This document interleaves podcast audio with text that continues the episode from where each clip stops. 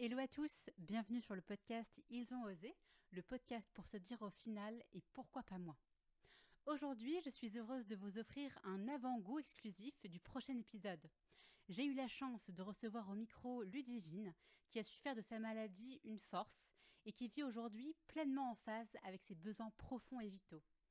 Son parcours atypique l'a amené à partir à la rencontre d'elle-même et à comprendre l'importance de vivre le moment présent.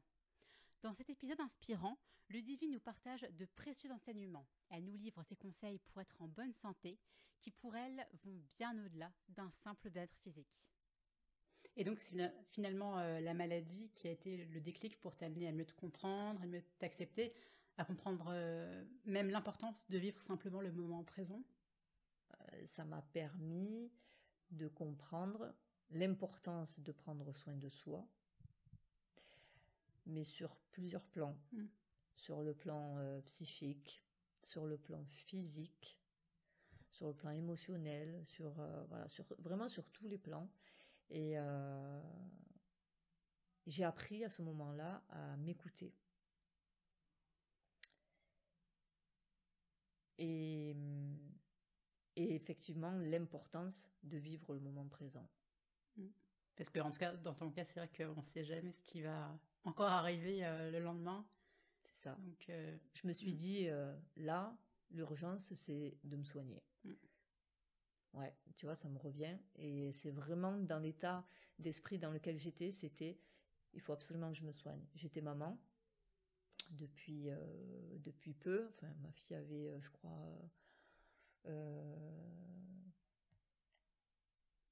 peut-être 7 ou 8 ans, un truc comme ça ou peut-être plus jeune, je me souviens plus. Euh, et là, je me suis dit, pour ma fille, quoi, Mm. je, je veux, je veux la voir grandir. mais donc, tu es aussi raccroché à tes enfants au final. Oui, pour, euh, ma fille, parce qu'à Mm. l'époque, j'avais pas William. Donc, euh, oui, oui, c'est la priorité, c'était ça. C'était, Mm. je dois vivre, donc je dois me soigner. Et si je dois me soigner, ben, je dois prendre soin de moi. Et, et effectivement, l'entreprise, je peux plus apporter, quoi. Mm. Donc, c'est dommage parce qu'on était vraiment. euh, on était bien, hein, mais bon. Après, j'ai proposé à mon mari, j'ai dit reprends-la si tu veux, tout seul, ou fais-toi aider. Fait, mais il m'a dit non, non, c'est toi qui l'as créé, c'est ton bébé. euh, si ça doit s'arrêter, euh, ça s'arrêtera. Donc j'imagine que ça a pris quelques temps pour partir à la, rencontre, de toi-même, de comprendre tes besoins véritables. Mais du coup, pourquoi tu as mis, entre guillemets, autant de temps euh, à t'accepter? Qu'est-ce qui t'empêchait avant de t'écouter vraiment, d'être vraiment toi? Le regard des autres. Ouais. Ouais. Pour beaucoup, ça, c'est, c'est très fort cette peur-là, du jugement des autres, du regard des autres, du qu'en dira-t-on. Hmm. Et c'est extrêmement bloquant comme peur. Je pense que c'est pas forcément. euh, te dis le regard des autres parce que c'est pas leur faute en fait. Hein. C'est c'est pas forcément leur faute, euh, la faute des autres, mais plutôt euh, quand tu te connais pas toi-même, Mm. quand tu manques d'estime, quand tu manques de confiance, Mm. d'amour de soi. Ouais.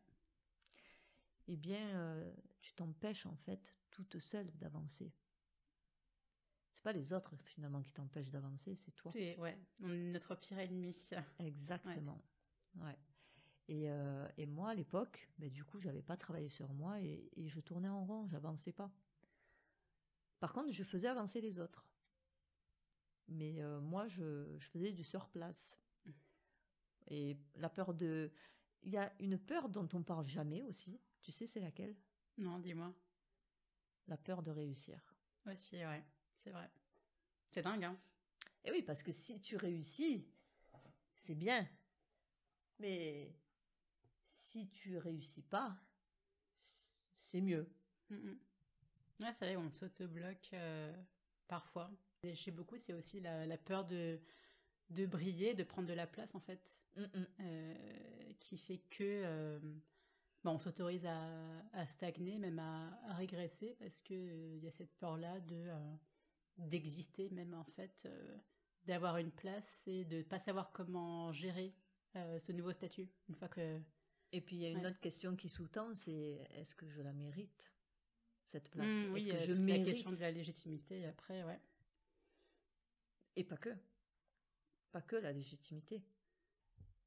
la légitimité, quelque part, c'est euh, est-ce que j'ai assez d'expérience? Est-ce que euh, j'ai le bon diplôme? Les choses comme ça. Mmh.